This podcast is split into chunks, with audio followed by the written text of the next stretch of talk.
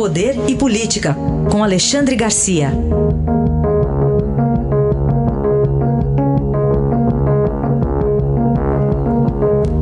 Alexandre, bom dia. Bom dia, Raíssa. Bom dia, Carolina. Olá, bom dia. Alexandre, começando aqui por pesquisas em busca de tratamentos para o coronavírus. O que, que dá para dizer a respeito desse assunto até agora? Pois é, ontem à tarde eu fiquei duas horas conversando com médicos aí de São Paulo. Esse pessoal que, tá, que trabalha com, com, com idosos, né? Ah, esse, esse sistema de saúde voltado a idosos. Ah, eles têm aplicado o, o, o hidro, a hidroxicloroquina né, com, com azitromicina com excelentes resultados desde que seja no início. Ah, não dá para esperar o teste. Ah, a pessoa apresenta os, os sintomas, talvez o mais interessante deles seja a perda do olfato, e já aplicam, estão tendo resultados tão satisfatórios que comunicam a médicos da Itália que estão aplicando na Itália também, né?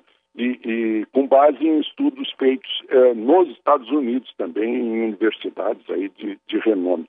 Então, dá a impressão de que o Brasil, nesse, nesse aspecto, né, usando algumas, alguns dados favoráveis, né, que somos uma população em que 80% tem menos de 50 anos e um país tropical, uh, eu fiquei com a esperança de que o Brasil saia dessa apresentando um, um protagonismo perante o mundo muito importante no tratamento do coronavírus. Espero que seja, enfim, uh, brasileiro profissão esperança, né? A gente fica projetando no futuro diante da perspectiva econômica e perspectiva sanitária, né? Nos últimos quatro dias uh, duplicou o número de mortes e nessa perspectiva econômica que foi tão bem uh, sintetizada aí pelo nosso comentarista de, de, de seguros, uh, eu acho que nos resta ter esperança, né? Tomara que consigamos mesmo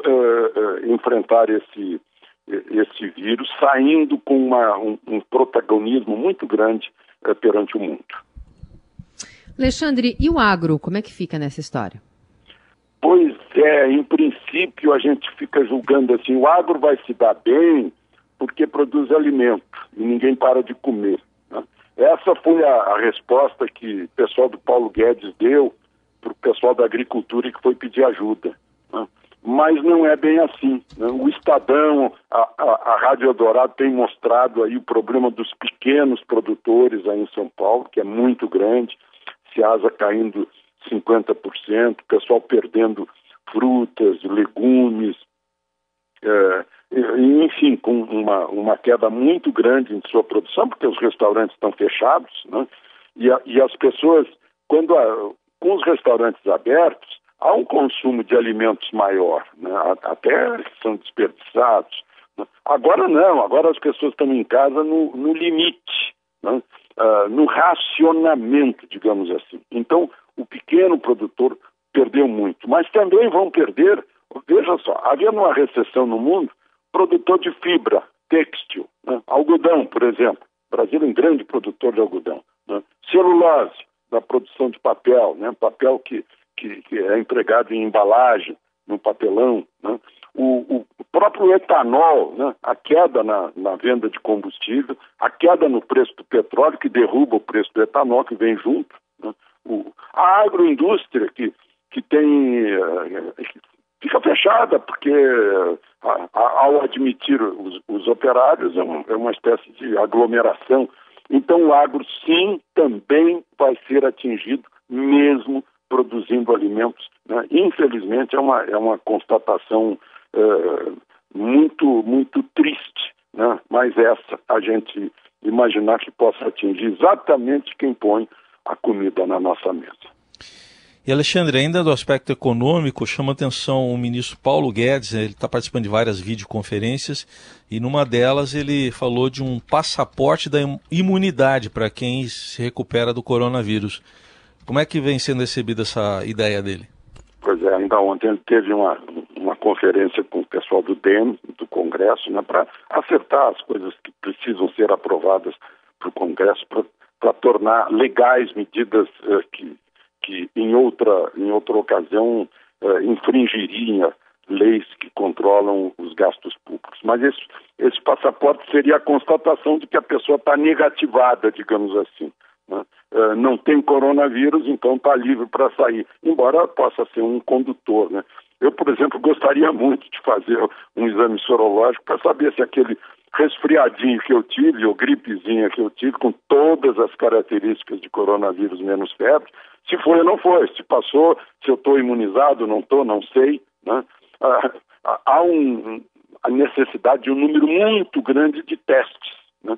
E, ao mesmo tempo, como eu disse lá no início, o tratamento não pode ficar condicionado a esperar o resultado do teste uh, que é uma demora que pode ser crucial para, para pessoas com, uh, com, com debilitadas, com saúde debilitada ou muita idade, né? Foi o que eu aprendi ontem nessa longa conversa com médicos que estão trabalhando no dia a dia com isso. Mas, enfim, seria um passaporte, né? uma espécie assim de, olha, eu tenho atestado, eu, eu já estou imune, então eh, não há problema nenhum comigo, eu quero trabalhar. Né? É, é uma forma, né? as pessoas Está havendo uma pressão muito grande. Ontem houve manifestação na frente do Palácio do Governador aqui, aqui em Brasília, uh, porque há pessoas que trabalham de manhã para comer à noite. Né? Então uh, há uma pressão muito grande para se achar um caminho de, de reabertura né? uh, gradual e, e, e segura para todos, principalmente para aqueles que, que estejam com a saúde, que sejam mais vulneráveis a esse vírus. O lado curioso é isso que você falou, que uh, a gente é, meio que fica numa contradição, né, Alexandre? De torcer para a pessoa estar tá com coronavírus para para estar imunizada, né? Como você mesmo falou agora, você não sabe se você teve ou não, mas se tiver tido, estaria imunizado, né? Mas enfim, é, são os tempos em que vivemos, né? É, os entendidos dizem que o país estando afeta, uh, infectado em 50%, é, acabou a crise, né? porque mais da metade da população está tá imunizada. Ontem eu vi, uh, eu tentei ir ao mosteiro que estava fechado, que era domingo de Ramos, né? e é um lugar que a pessoa pode manter espaço em relação às outras, né? Uh, mas eu vi muita gente na rua sem camisa pegando sol. Né? que é um, que é um bom um bom anticorpo, né? A, vitamina D fortalece os, os mecanismos de, de imunidade do corpo humano. Este é Alexandre Garcia que volta amanhã ao Jornal Eldorado. Obrigado, até amanhã. Até amanhã.